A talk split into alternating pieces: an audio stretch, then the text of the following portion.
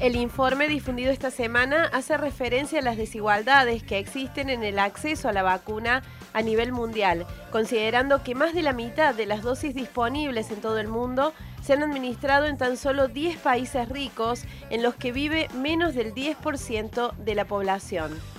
Para hablar de este tema ya estamos en comunicación telefónica con el doctor Axel Thomas, docente de Cátedra de Parasitología y Micología Médicas de la Universidad Nacional de Córdoba, además asesor del gobierno provincial en esta pandemia. Doctor Thomas, ¿cómo le va? Muy buenos días. Javier Sismondi y Susana Álvarez lo están saludando. Hola, buenos días. Muy bien, encantado. ¿Qué tal? ¿Cómo están? ¿Qué tal, doctor? ¿Cómo le va? Eh, doctor, por lo que usted conoce sobre este tema, ¿coincide con el informe? ¿Es esa la realidad que vive el personal de salud en el mundo, le parece a usted?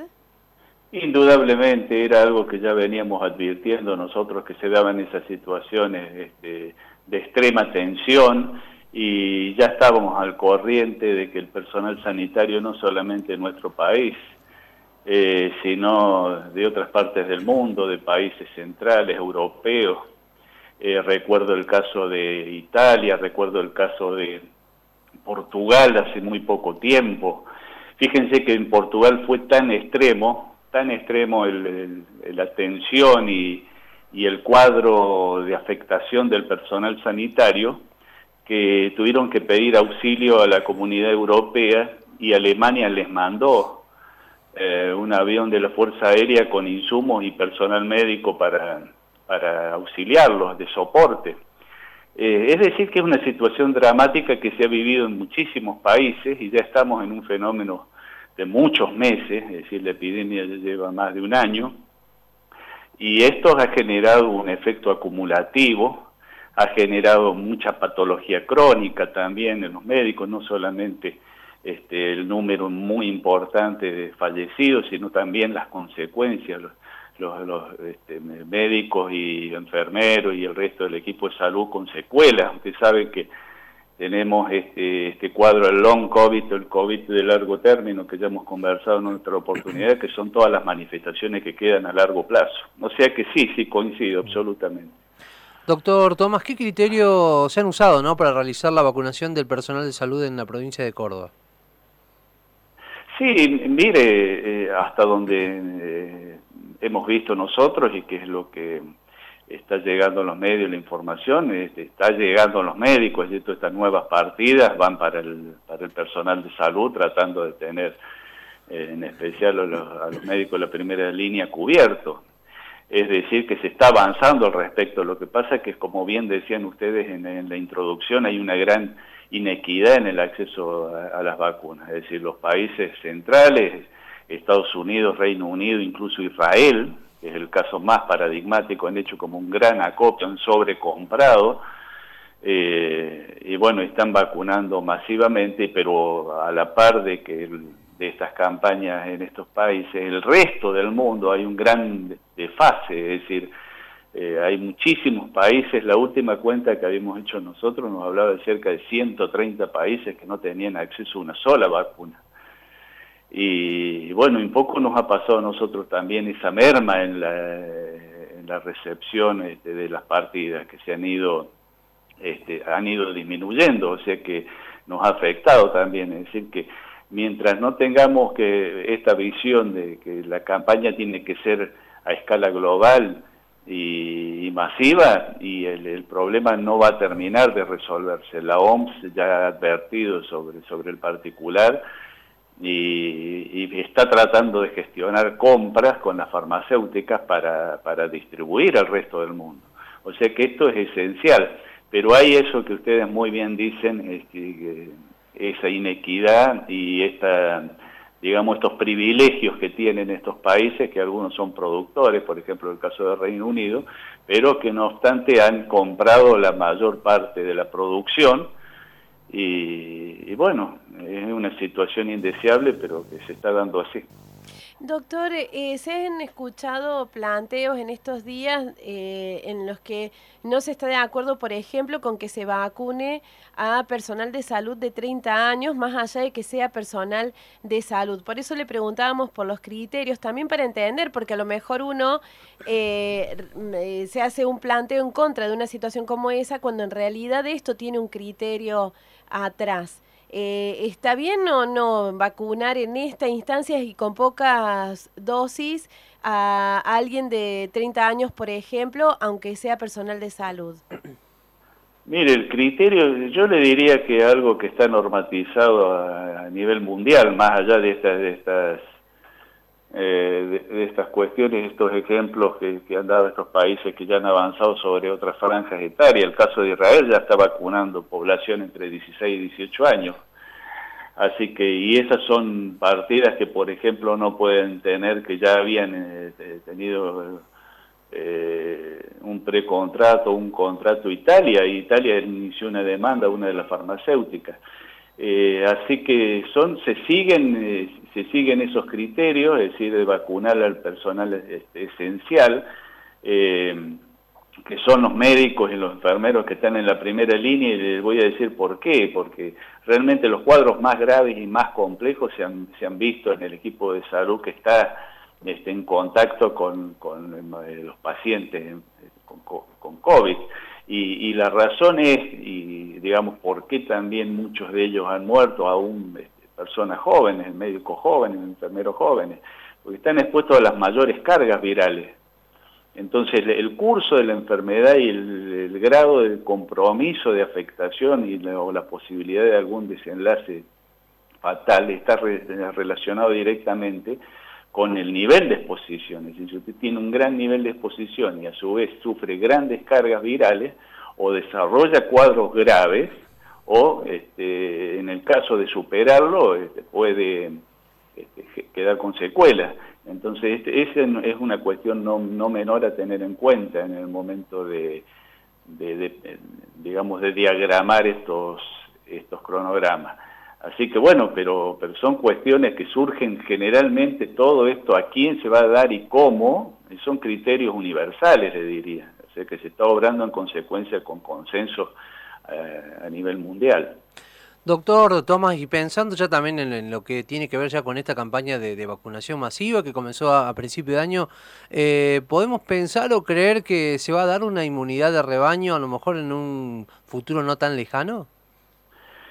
Bueno, eh, acá en nuestro país eh, tenemos que pensar que aproximadamente nosotros estamos en una cifra superior a los 2 millones de, personas que ya tienen inmunidad y eso hay, o sea, de casos positivos identificados. Y eso siempre hay que multiplicarlo por 7 o por 8, o sea que nos arrojaría una cifra de prácticamente un tercio de la población ya tendría algún nivel de inmunidad.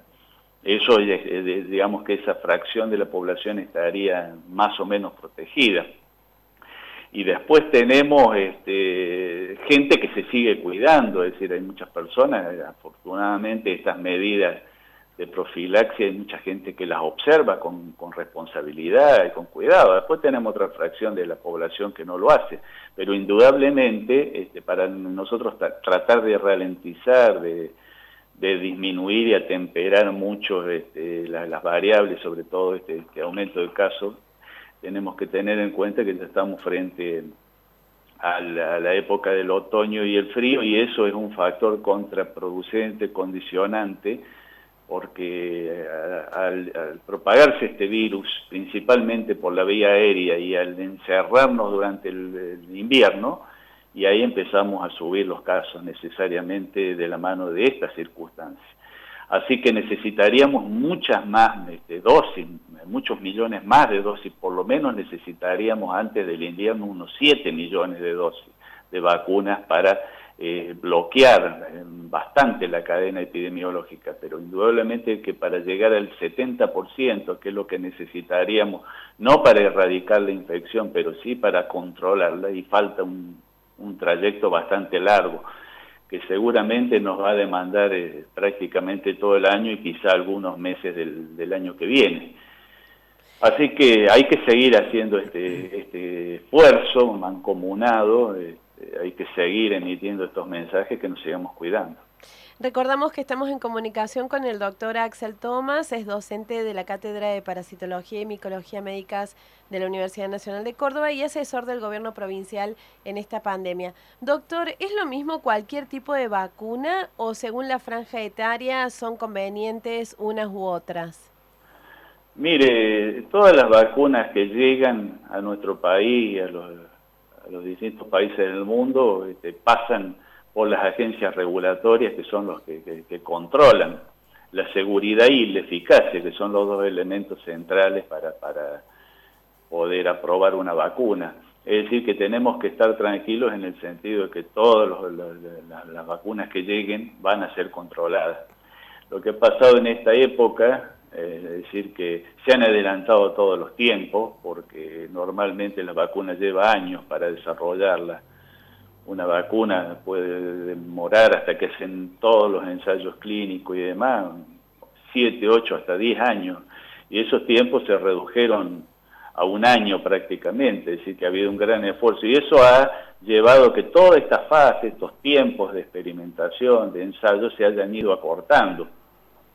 Entonces, bueno, eh, es una situación que se ha dado en, virtud de la tremenda amenaza de todo esto que hablábamos del sistema de salud que bajo presión, es decir, con estas dramáticas consecuencias, en países donde todavía no lo dimensionamos, pero ha habido desbordes este, muy impresionantes, este, ha habido una, tasa de fallecidos altísima, ahora tenemos, sin ir más lejos, un escenario catastrófico en Brasil, Brasil está en una situación sanitaria muy comprometida.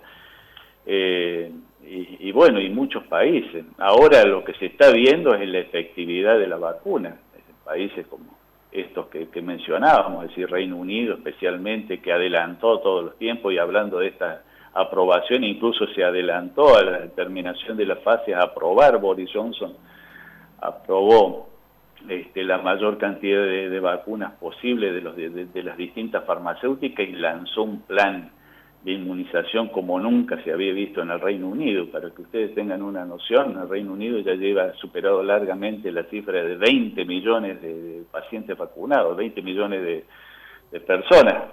Eh, y bueno, y Estados Unidos ya tiene prácticamente un, un 9 a un 10%, incluso un poquito más de, la, de la población vacunada. Y lo que se ha visto, y esto es muy alentador, es que, que, disminuyen las internaciones, disminuyen los casos mortales, es decir, que la vacuna tiene una gran efectividad y que nos va a librar de, de, la infección y que si aún un porcentaje bajo lograra este, hacer una infección sintomática, eh, no, no llega al extremo de tener que ir a la terapia intensiva. O sea que ya esto, digamos, estamos observando empíricamente los beneficios. Y en Israel, que es el que logró comprar la mayor cantidad de vacunas de Pfizer, y ya interrumpió prácticamente la cadena de transmisión, ya han vuelto a la vida normal, han abierto bares, restaurantes, este, universidades, es decir, están ya en una situación prácticamente de cuasi normalidad. Entonces eso nos da la pauta de los beneficios tremendos que tiene la vacuna y nos debe alentarnos, debe alentarnos, digo yo, para, para seguir sosteniendo un tiempo más con estos cuidados, porque evidentemente las vacunas dan resultados y todas las vacunas que lleguen son buenas. Doctor Tomás, un dato que deja de, no deja de ser interesante tiene que ver también con, la provincia de Córdoba, que mientras en los departamentos se empieza a ver ¿no? un leve incremento semana tras semana, lo que tiene que ver con el contagio, en la capital la curva se mantiene estable. Eh, ¿Cómo se explica esta situación y sobre todo pensando en lo que puede venir ya en la temporada del frío? Sí, mira, eh, esos comportamientos de, las curvas que por ahí uno, eh, eh, no hay demasiadas razones como para uno argumentar, es decir, las curvas tienen por ahí, este, se mantienen estables, por ahí tienen, es lo que nos ha pasado a nosotros, tienen un descenso de varias semanas, tienen un repunte a lo mejor asociado a algún tipo de, situación particular, es decir, pero lo que nosotros hemos estado observando con respecto a nuestra realidad epidemiológica es que se, mantiene con, cierta estabilidad, lo cual es bueno, eh, a nivel nacional más o menos igual. Eh, no es que sean bajos los casos, pero hay cierta estabilidad, por eso les digo que el momento sensible donde más debemos insistir es cuando llegue el frío porque como el virus se propaga por la vía aérea, al encerrarnos y al compartir con otras personas y al tener presente generar aerosoles y en los aerosoles está el virus, este, ahí empiezan a aumentar los riesgos. Sucedió en Europa porque Europa atravesó un invierno crudísimo como no se había visto en muchísimos años y bueno, coincidió con esta época de tanto frío el ascenso exponencial en muchos de los países, países que el caso, por ejemplo, de Alemania, que tuvo que cerrar abruptamente todo porque ya el porcentaje de cama de terapia intensiva ya subía a niveles, estaba superando el 80%. Entonces habla de, esta dinámica de transmisión que no hay que perder de vista acá en nuestro medio. Es decir, pensar de que las interacciones hay que reducirlas al mínimo, hay que evitar los recintos cerrados, cuando hagamos las compras en el menor tiempo posible y evitando la mayor parte de del tiempo, la mayor cantidad de contacto. Eso, ese es un criterio, una conducta, una pauta sanitaria que la vamos a tener este, que seguir manteniendo y que nos está ayudando porque hay mucha gente que lo observa. Y la mayoría, les voy a decir, de, los comercios, de, este, de, los negocios de cualquier ramo, mantienen estas, estas conductas preventivas, estos famosos protocolos, siguen trabajando con protocolos. Eso está ayudando muchísimo. Y creo que esa es una de las razones este, por la cual mantenemos este, bajos niveles de, bajas tasas de, contagio, aunque se mantiene la curva, la famosa curva más o menos estable. Es decir, que una, parte este, tiene seguramente relación con, una buena práctica sanitaria, por más que hay muchos que lo desconocen, pero hay mucha gente que las observa.